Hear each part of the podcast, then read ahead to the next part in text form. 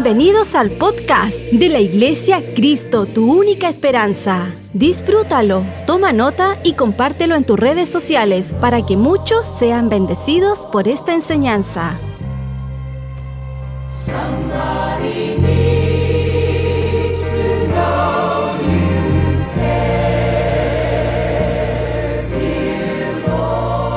Hay, hay una palabra que está en mi corazón que,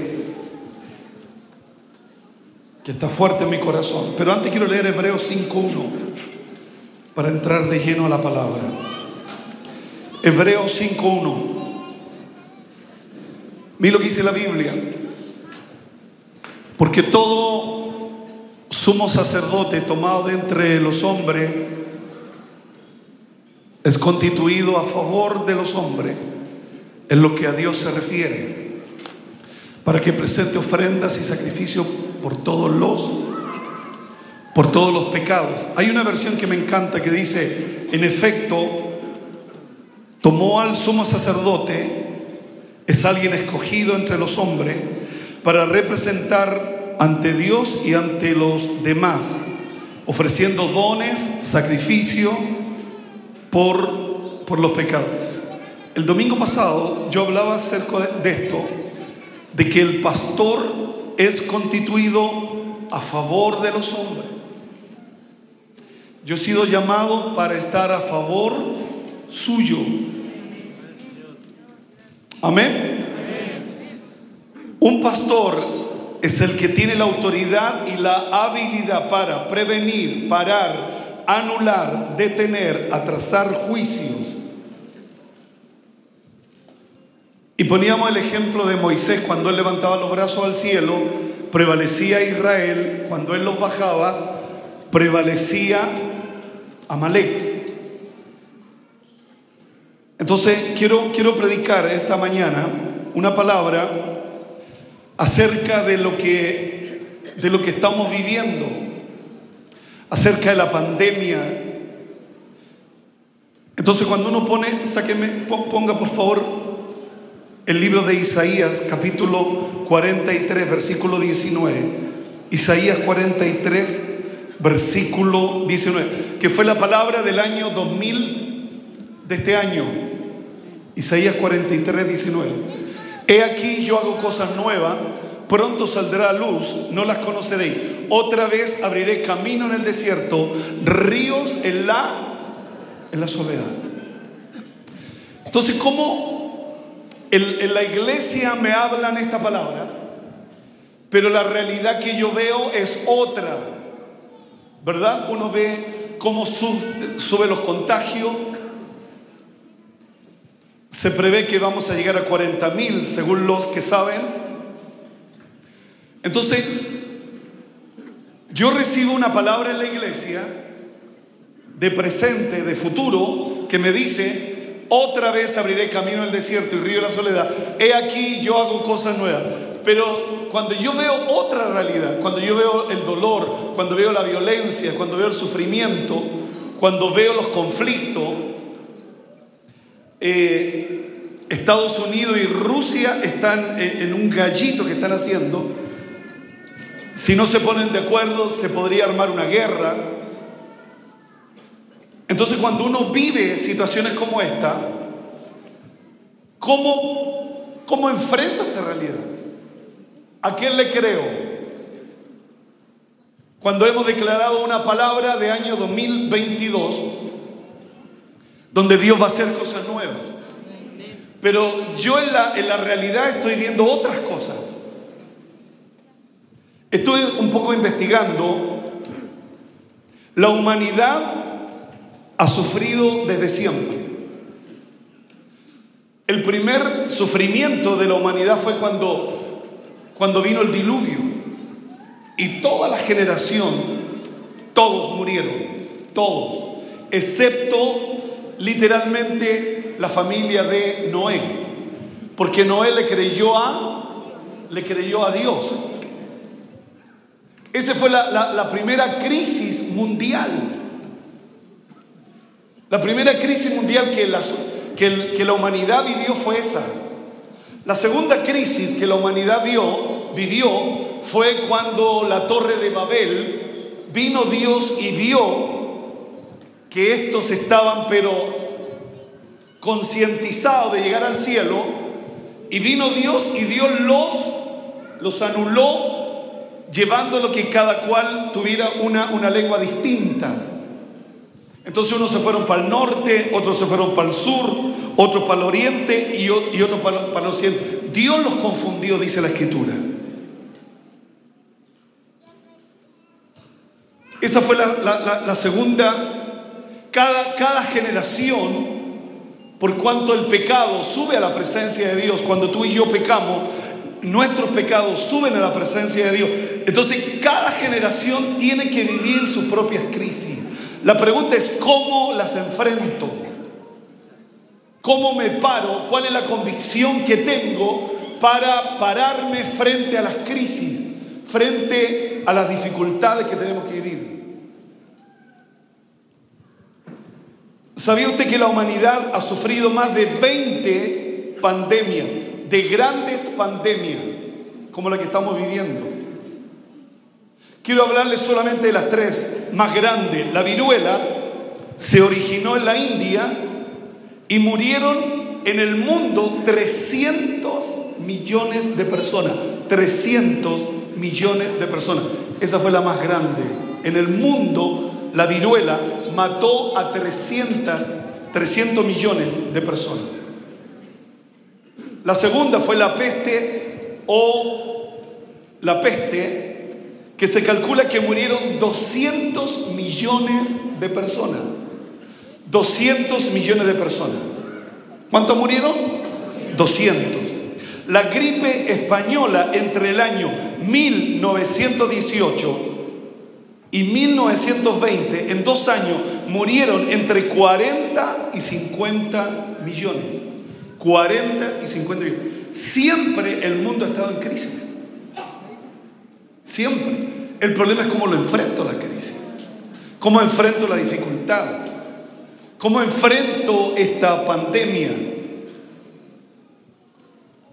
Entonces cuando, cuando veo que el mundo se enfrentó a dos guerras mundiales y en la primera guerra mundial murieron entre 40 y 60 millones de personas y la, segunda guerra mundial murieron entre 70 y 83 millones de personas. Siempre el mundo ha estado en conflicto. Siempre.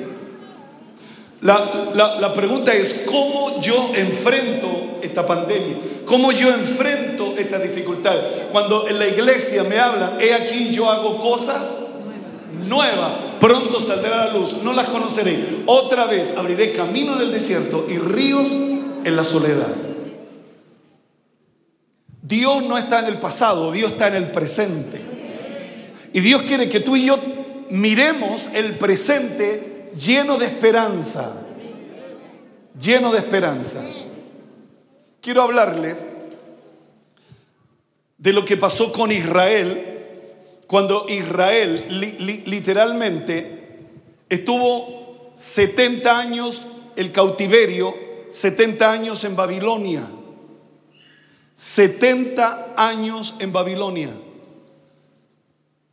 ¿Cómo enfrentó Israel e, e, esa condición? De cómo Jerusalén fue quemado, cómo el templo fue destruido y cómo se llevaron a todos los cautivos de Israel y estuvieron durante 70 años, casi dos generaciones Quiero que pongamos la pantalla, por favor. Jeremías capítulo 28, desde el versículo 2.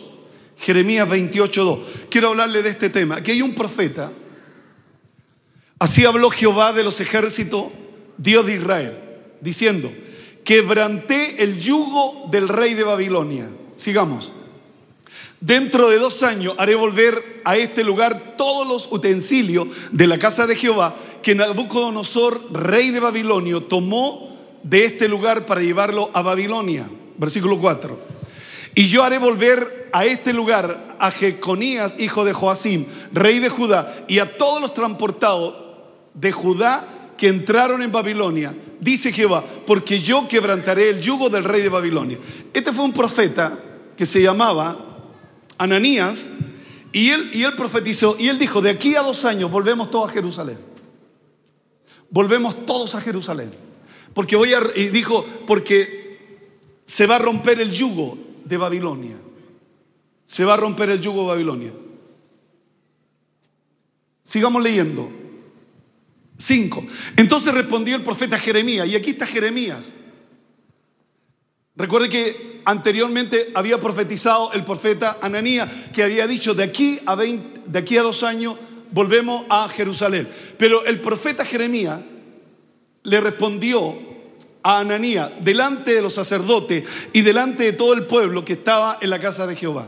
Versículo 6. Y dijo el profeta Jeremías, amén, así lo haga Jehová. Ojalá de aquí a dos años todos nosotros, más todos los utensilios, vuelvan a Jerusalén, con los cuales profetizaste que los utensilios de la casa de Jehová y que todos los transportados han de ser devueltos de Babilonia a este lugar. Versículo 7. Con todo eso, oye ahora estas palabras que yo hablo en tus oídos y en los oídos de todo el pueblo. Entonces Jeremías tiene otra palabra. Ananías dice, de aquí a dos años, todos volvemos a Jerusalén. Pero Ananías dice, eh, eh, Jeremías dice, los profetas que fueron antes de mí, dice, y antes de ti, en tiempos pasados, profetizaron, número uno, ¿qué profetizaron? Guerras, aflicciones y pestilencia contra muchas tierras y contra grandes reinos. Los profetas que fueron antes de mí, tiempo pasado, profetizaron, número uno, guerra, aflicciones y pestilencia. Y mire, versículo 9. El profeta que profetiza de paz, y aquí, aquí hay algo que usted no, no tiene que olvidarse nunca.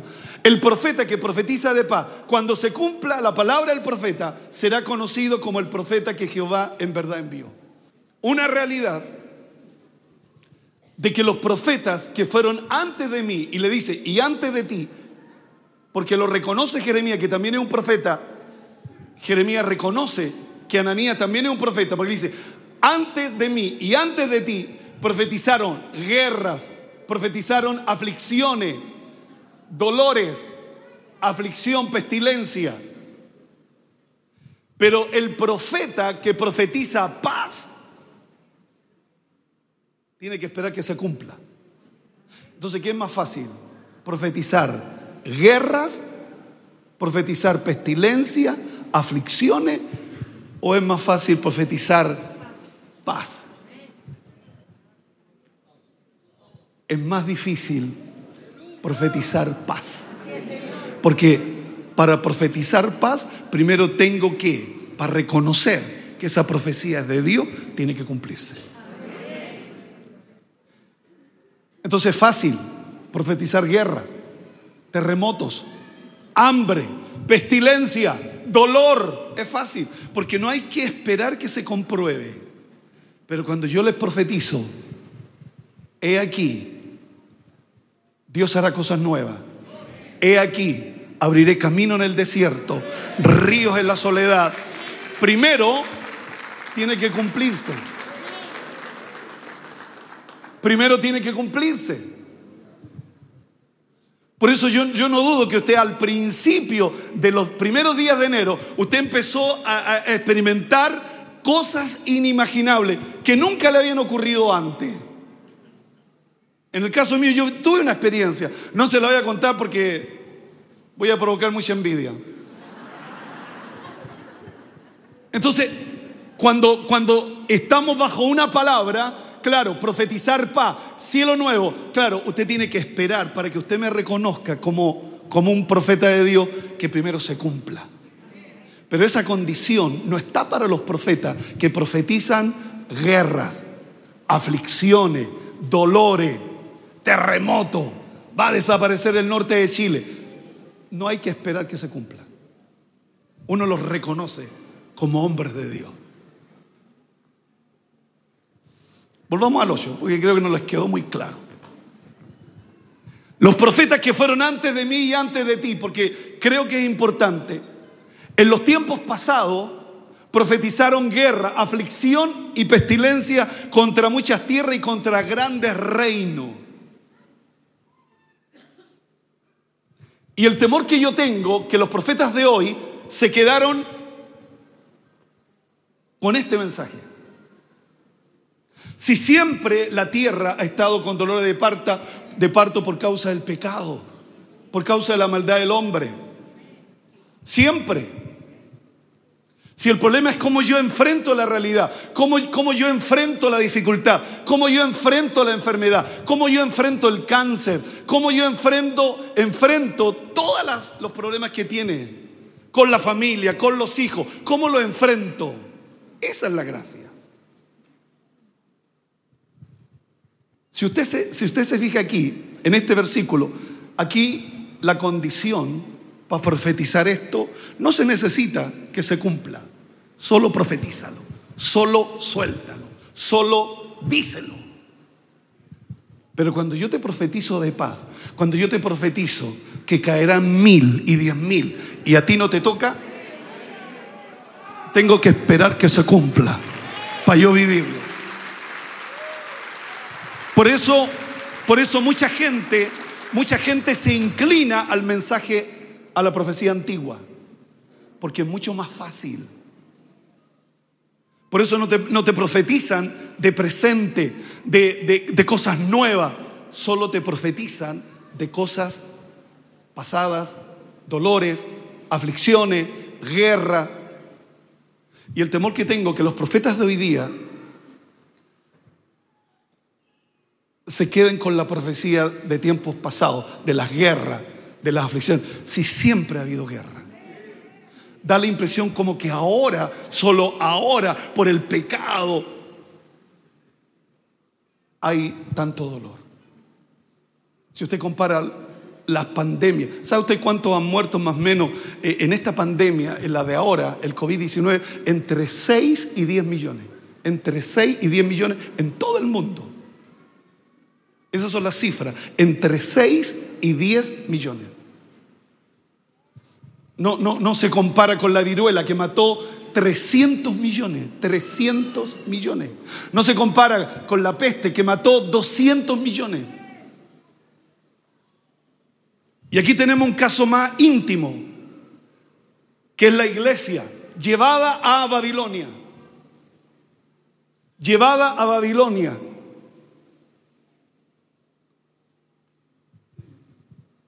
Entonces Jeremías, Jeremías, y, perdone que ponga énfasis en esto, porque, porque esto te va a llevar a mirar el presente lleno de esperanza. Y te lo voy a demostrar, el versículo 9. El profeta que profetiza de paz, cuando se cumpla la palabra del profeta, será conocido como el profeta que Jehová en verdad envió. O sea, usted tiene que esperar que se cumpla en usted para que usted me reconozca como un hombre de Dios. Entonces, ¿qué es más fácil para mí como pastor? Profetizarle qué? Jarra. Ah, dolor. Halloween. Ah, ah. Y usted dice, amén. Sí.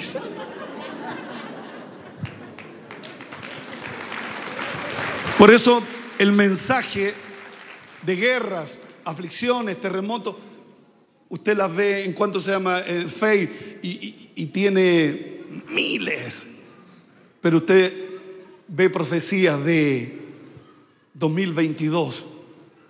Voy a hacer algo nuevo. Tres mil, cuatro mil. Porque aquí hay muchos que están sentados que buscan estos mensajes. Mensajes que de aflicción. Y, y, la aflicción me detiene, la amargura me detiene, la tristeza me detiene. Y empiezo a llenar mi ambiente, mi familia, a mis hijos, a mi esposa, porque le transmito todo este dolor que está viviendo el mundo.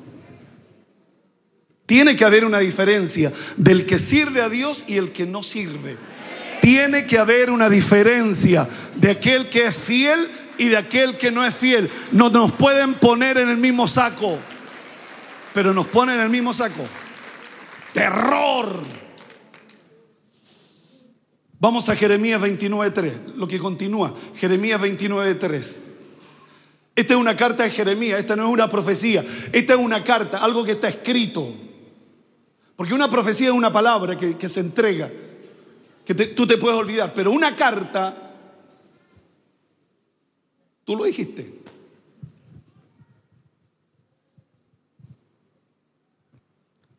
Versículo 4, del 4. Así ha dicho Jehová de los ejércitos. Esta es una carta que escribe Jeremías. Dios de Israel, a todos los de la cautividad que hice transportar de Jerusalén a Babilonia. Dios estaba metido en el asunto, Dios estaba metido en el asunto. Yo lo hice transportar. Yo usé al de Babilonia. Versículo 5. Edificad casa y habitadla. Plantad huerto, comed del fruto de ellos. Casaos engendrad hijos e hijas, dad mujeres a vuestros hijos y dad marido a vuestras hijas, para que tengan hijos e hijas y multiplicaos ahí y no os disminuyáis. Lo dije bien, es que le puse el tilde. Versículo 7. Procurad la paz de la ciudad. Están en, están en Babilonia y, y el profeta le escribe una carta y le dice, ¡eh! Trabajen, ¡eh! Cásense, eh, tengan hijos y oren por la paz donde están. ¿Qué es lo que había dicho el otro profeta? De aquí a dos años, todos vuelven a Jerusalén. Sigamos.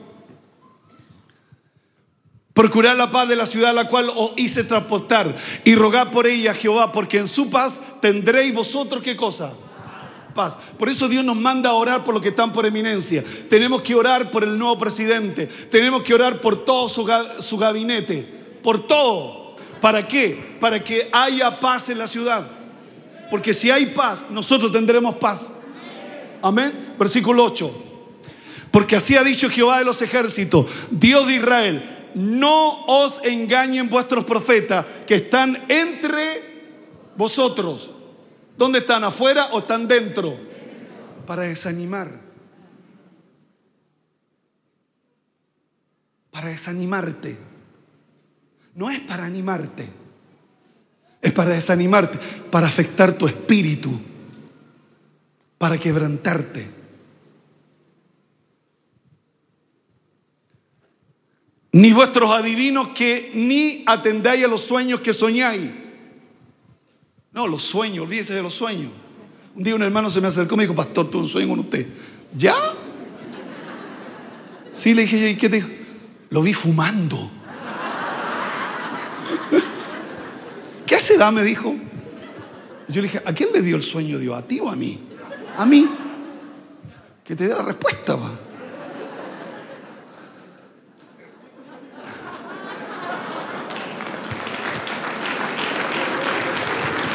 Vino otro, otro profeta, no, otro soñador me dijo, pastor, tuve un sueño con usted con mucho respeto, con mucho respeto, con mucho respeto. Sí, le dije yo. Vi un ataúd. Y me dijo, ¿qué será? No, y después termina con la frase, yo salgo de mi responsabilidad.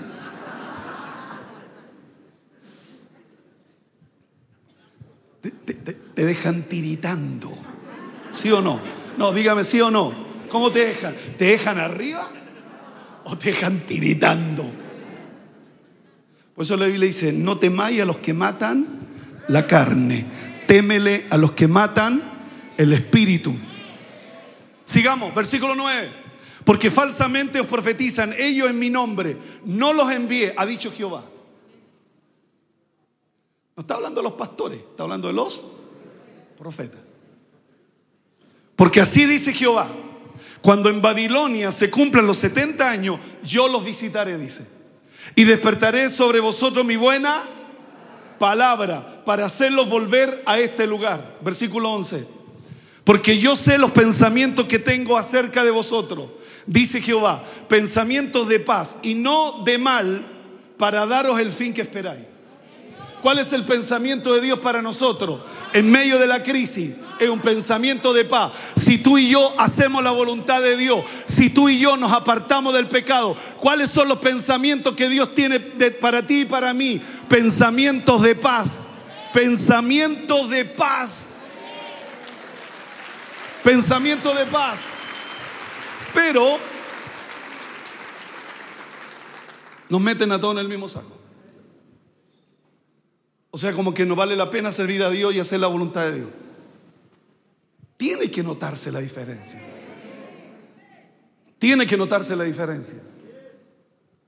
¿Cuáles son los pensamientos de Dios? Esto lo escribió Jeremías.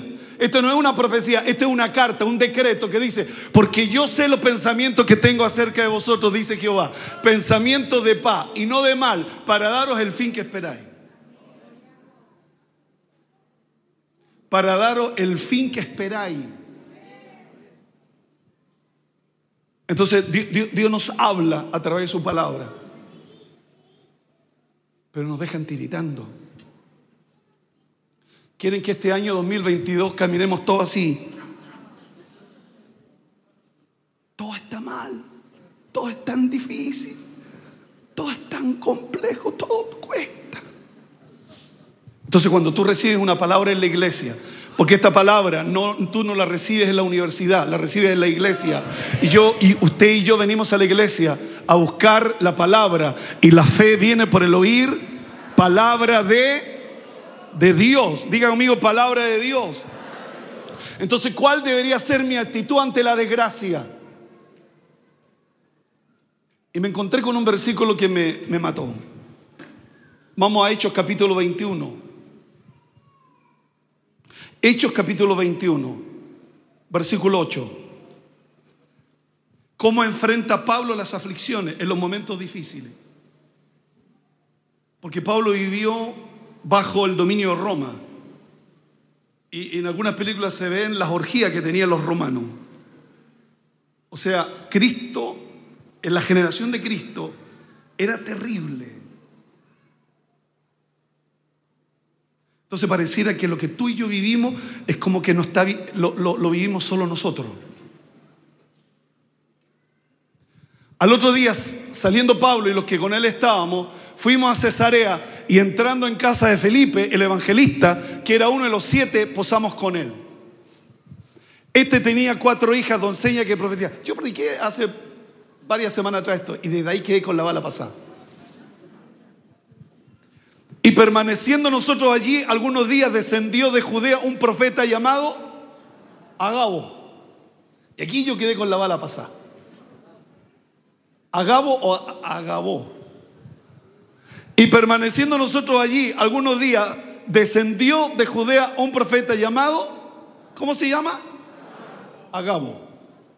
Quien viniendo a vernos tomó el cinto de Pablo y atándose los pies y las manos dijo, esto dice el Espíritu Santo, así atarán, así atarán los judíos en Jerusalén al varón de quien es este cinto y lo entregarán en manos de los gentiles. Y se lo dice a la iglesia. Y llega Pablo. Al oír esto, le, rogamos nosotros y los de aquel lugar que no subiese a Jerusalén. O sea, la iglesia de le dice, Pablo, no vaya a Jerusalén. Porque te van a matar, te van a colgar, te van a amarrar. ¿Cuántos quieren escuchar la respuesta de Pablo? Entonces Pablo respondió, ¿qué hacéis llorando y quebrantándome el corazón? Porque yo estoy dispuesto no solo a ser atado, más aún a morir en Jerusalén por el nombre del Señor. ¿Y esto quién lo provocó dentro de la iglesia? Un profeta. ¿Y qué le hicieron a, a Pablo? Quebrantarle el corazón. Y así hay gente quebrantada por profecías que uno no sabe quiénes son los profetas, no los conoce, pero uno le cree a pie juntito. ¿Por qué? Porque no se necesita la condición que se cumpla para reconocerlo que es un verdadero profeta. No, no se necesita la condición. Entonces, ¿cuántas veces tú y yo quebrantamos gente? Las quebrantamos.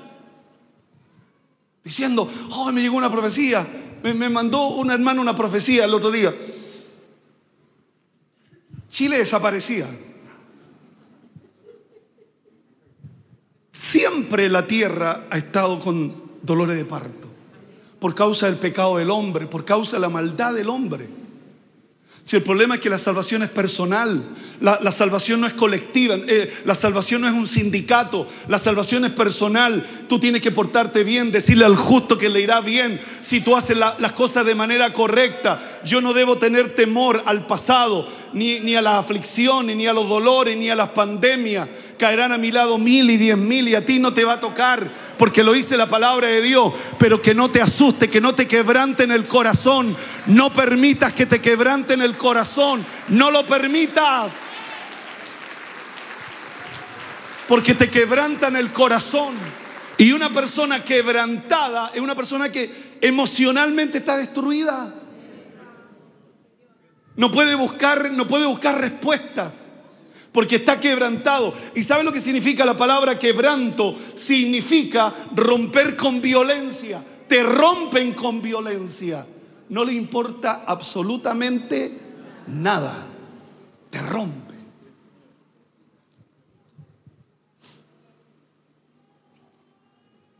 Porque yo estoy dispuesto no solo a ser atado, sino a morir por el Señor. Y esa debe ser la convicción de la iglesia. Que pase lo que pase, tú y yo estamos dispuestos no solo a, ser atados, pero que nadie te impide subir a Jerusalén. Que nadie te impida llegar a la iglesia. Que nadie te impida llegar a tu Jerusalén a buscar la palabra, a buscar la palabra del Señor y que haya una palabra fresca, que haya una palabra del Espíritu del Señor, que me hable, que me dé testimonio, porque por su fruto los conoceréis.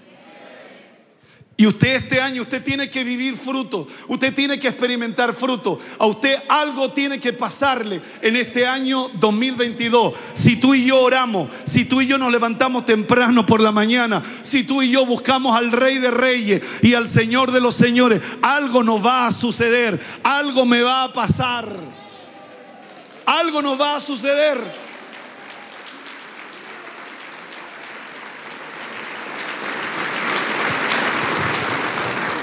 Pablo le dice, ¿qué hacéis quebrantándome el corazón? No significa quebrantar el espíritu de Pablo, sino debilitar su propósito de cumplir la misión de estar en Jerusalén. Entonces cuando usted ve cosas en las redes sociales, se llena de las redes sociales solo de cosas negativas. ¿Tu pensamiento cuál va a ser? Negativo. Usted no ve cosas positivas, usted solo ve cosas negativas. Y eso afecta el espíritu. Te quebranta. Te anulan. Y eso es lo que Satanás siempre ha querido, anularte, frenarte, detenerte, pararte. Porque tu énfasis solo está mirando las cosas negativas. ¿Qué hacéis? ¿Hasta cuándo? Y tu casa está en un ambiente así oscuro. ¿Por qué? Porque el sacerdote de la casa ve puras cosas negativas. Puras cosas negativas. El marido la esposa. Los dos son uno. Entonces la importancia que el esposo, el rey sacerdote de la casa, sea un hombre visionario. La gente quería que Pablo no llegase a Jerusalén. Lo que le estaban haciendo, impidiendo que cumpliera su propósito. ¿Y cuántas veces nosotros le impedimos a nuestros hijos que ellos cumplan su propósito, hablándole de cosas que no le edifican, que no tienen la madurez que tú tienes. No permita que le quebranten el corazón. No permita que le frenen, que lo, que lo anulen. Sino que usted sea un hombre del Señor. Que usted está bajo la cobertura. Usted tiene un pastor legal que le predica la palabra de Dios y usted camina en esa palabra. Usted se mueve en esa palabra. Pero que no gente le quebrante el corazón. Usted no puede permitir eso.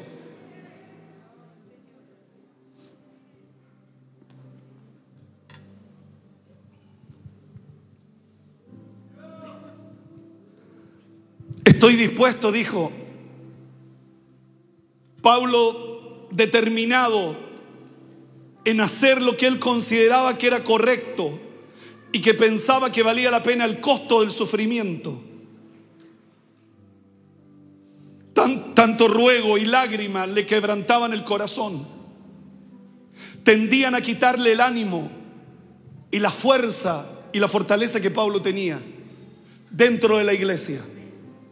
No fuera de la iglesia, dentro de la iglesia. La misma gente de la iglesia.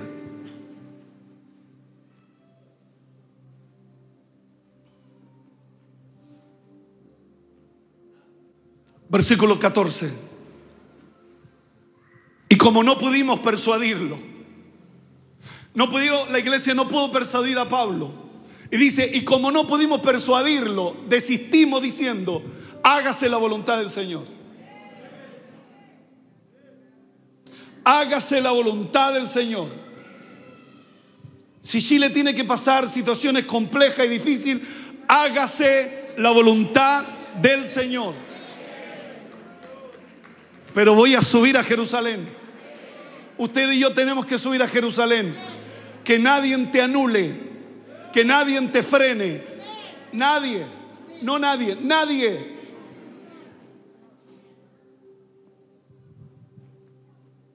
como no lo pudimos persuadir, la convicción de Pablo. Imagínense toda esa gente que lo apoyaba en su economía. Pablo a lo mejor podía ser quedado guardando silencio, pero él le dijo, ¿qué hacéis quebrantándome el corazón? Seguramente perdió varios donantes.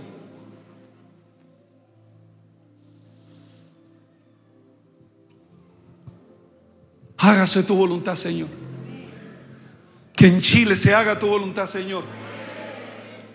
Pero si tú y yo estamos bajo la cobertura del Señor, todo lo que está en la mano del Señor, nadie lo va a arrebatar. No vamos a poder impedir situaciones que se vivan en Chile, pero Dios de todas ellas nos va a guardar el Señor. Quiero terminar, que suba el coro. Quiero terminar con Hechos capítulo 27 versículo 18. Quiero enseñarles cómo, cómo enfrentamos las dificultades. Cómo, cómo enfrento la crisis, chaparro. Chaparro. ¿No veis las noticias? ¿Cómo enfrentamos las situaciones? Pero siendo, pero siendo combatidos por una furiosa tempestad, al siguiente día empezaron a alijar Versículo 19. Al tercer día, con nuestras propias manos arrojamos los aparejos de la nave.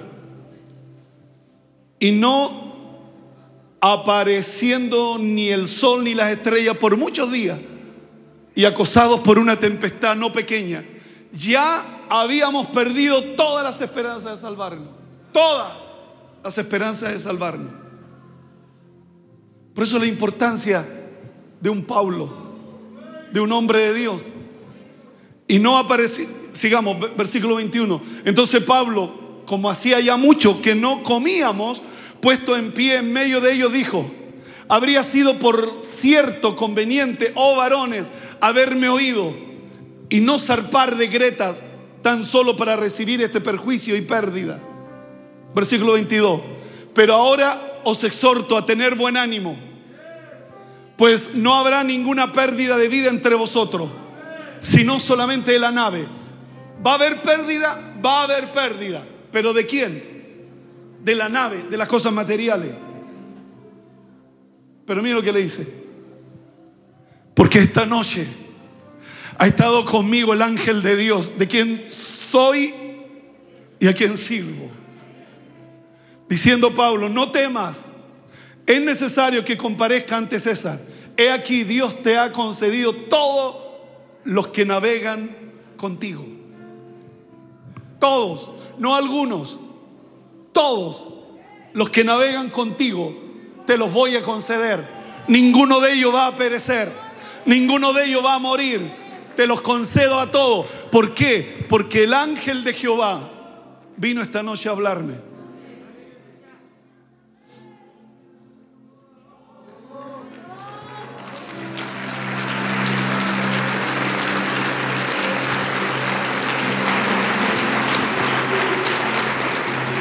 Hágase tu voluntad.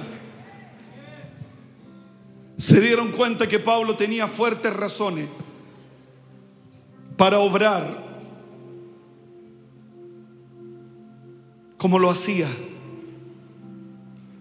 La voluntad divina se hizo clara en la resolución de Pablo, a pesar de los peligros que lo amenazaban.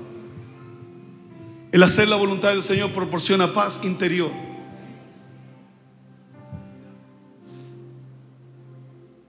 Su casa es su templo. Guarde su casa. No meta a Pedro, a Juan y a Diego a su casa. Que van a quebrantarles el alma, el espíritu, el corazón. Nosotros caminamos en una palabra. ¿Y cuál es la palabra? Independiente de todo lo que se vive en el mundo, voy a hacer cosas nuevas. Pronto saldrá la luz. Otra vez abriré camino en el desierto y río en la soledad. Qué bueno que tenemos una palabra que me da esperanza cuando veo tanta aflicción, tanta injusticia. Qué bueno que tenemos palabra del Señor que me anima a seguir avanzando, a seguir luchando, a seguir trabajando y a seguir creyendo que para Dios no hay nada imposible. Póngase de pie. ¿Cuánto dan un aplauso al Rey de Reyes, al Señor de los Señores? Vamos.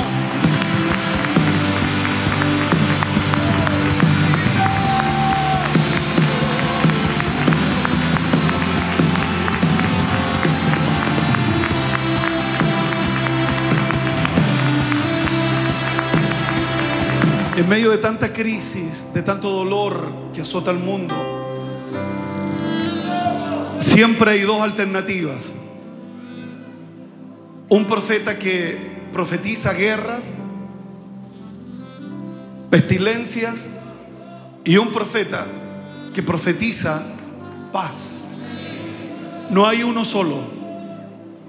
No es solamente profetizar guerras, ir contra los reinos, contra los poderosos, sino también la condición para el que profetiza la paz, que tiene que esperar que se cumpla para que tú lo reconozcas.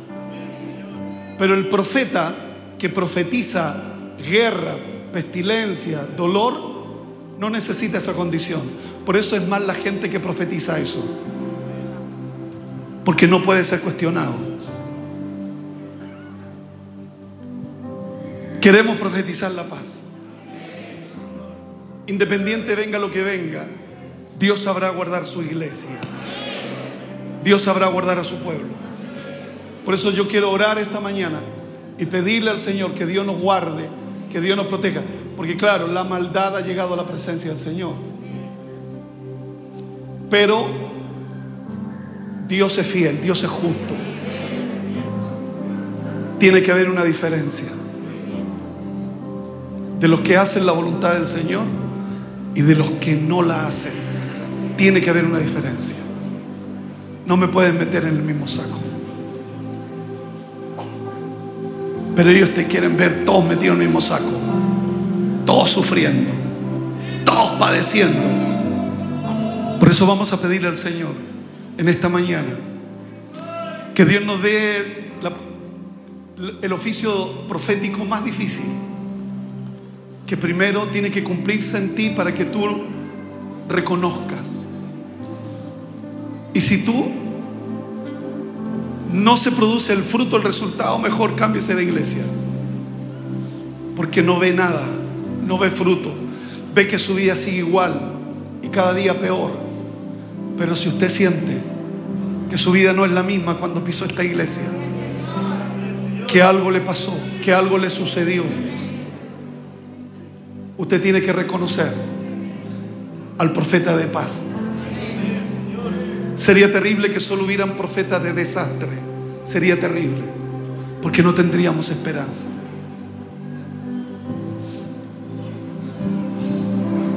Solo no tendríamos esperanza.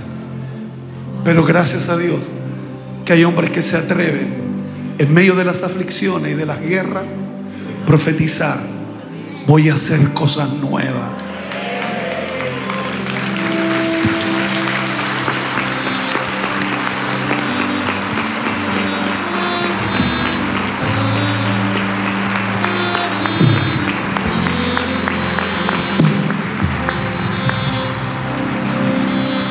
Quiero que ore conmigo. Vamos a orar juntos. Amén.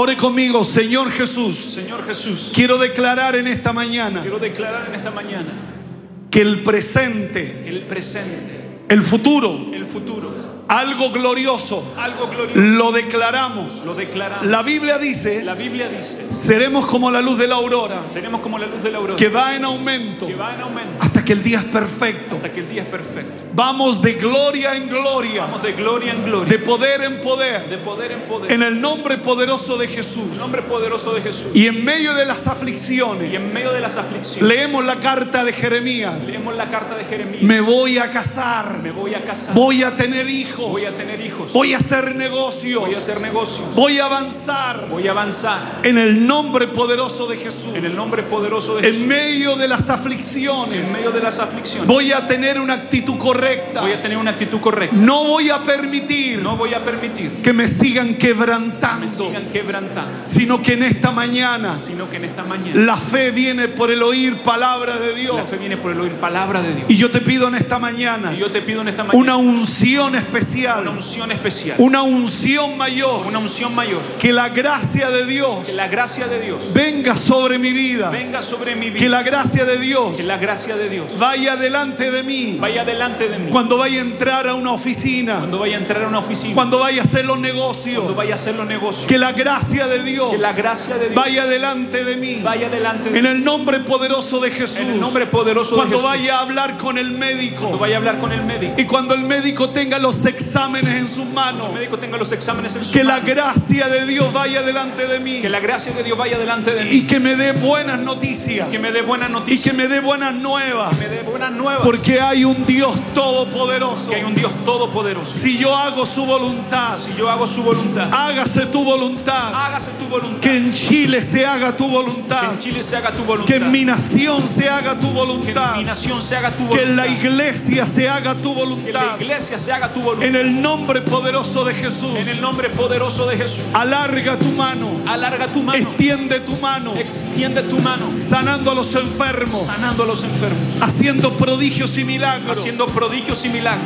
y que nuestros pastores y que nuestros pastores prediquen con denuedo la palabra, prediquen con denuedo la palabra. Oh Dios del cielo, Oh Dios del cielo, oh Dios de la tierra, oh Dios de la tierra, la tierra está llena de tu la gloria, tierra está llena de tu gloria, aunque abunde el pecado, que abunde el pecado, aunque abunde el pecado, que abunde el pecado, sobreabunda la gracia, sobreabunda la gracia, sobreabunda la gracia, sobreabunda la gracia, hay más gracia. hay más gracia. Y yo te pido en esta mañana, Te pido en esta mañana, Espíritu Santo de Dios, Espíritu Santo de Dios, llénanos de tu gracia, llénanos de tu gracia, llénanos de tu favor, llénanos de tu favor. unge mi casa, Unge mi casa, cada metro cuadrado de mi cada casa, metro cuadrado de mi casa, cada oficina. cada oficina. Señor, úngela en esta mañana. Señor, úngela en esta mañana. Unge mi casa. Unge mi casa, Limpia mi casa limpia mi casa de malas noticias. de malas noticias. Limpia mi casa Limpia mi casa de falsas profecías. de falsas profecías. Y declaro en esta mañana Declaro en esta mañana la gloria de Dios. la gloria, de La Dios, gloria de Dios la gloria de Dios sobre la iglesia, sobre la iglesia, sobre mi casa, sobre mi casa, sobre la empresa sobre la empresa. Me llenaré de fe. Me llenaré de fe. Me llenaré de esperanza. llenaré de esperanza. En el nombre poderoso de Jesús. Llena este lugar de tu gloria. Llena este lugar de tu gloria. Presencia de Dios. Presencia de Dios. Presencia de Dios. Yo siento su presencia. Algo está sucediendo. Algo está pasando. Presencia de Dios. Su presencia me dará descanso. Su presencia. Cuando estoy en su presencia. Aleluya. Yo siento la presencia del Señor. Mi alma te alaba, Dios. Mi alma te bendice. Mi alma te glorifica, Dios mío. Quiero que levanten sus manos al cielo. El domingo pasado nos dijiste, te mudaré en otro hombre, te mudaré en otra mujer. Oh Dios mío, Señor mío, Padre mío. Mi alma te alaba, mi alma te bendice. Gracias Señor. Gracias Señor. No puedo desconocer el don profético. Es una realidad. Pero el temor que tengo, que hemos tomado el rol más fácil, no el más difícil, el más fácil. El donde no, no, no se nos cuestiona.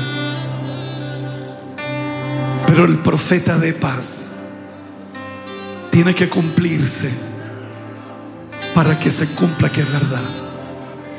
Vamos, levante sus manos solo un minuto más. Te adoramos, Señor. Te adoramos, Señor.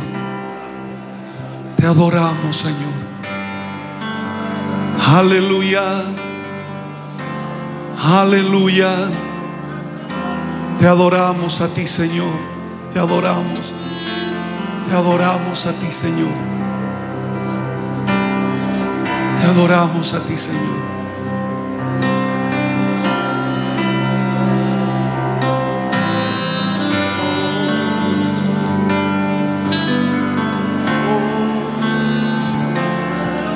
Te adoramos. Hay una presencia del Señor.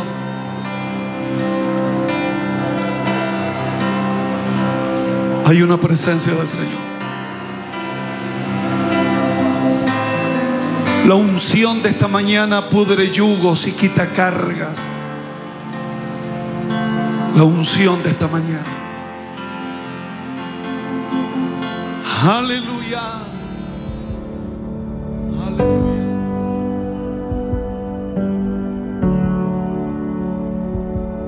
Si esta enseñanza fue de ayuda para tu vida, coméntanos en nuestras redes sociales de la Iglesia Cristo, tu única esperanza. Gracias por conectar con nosotros. Recuerda suscribirte.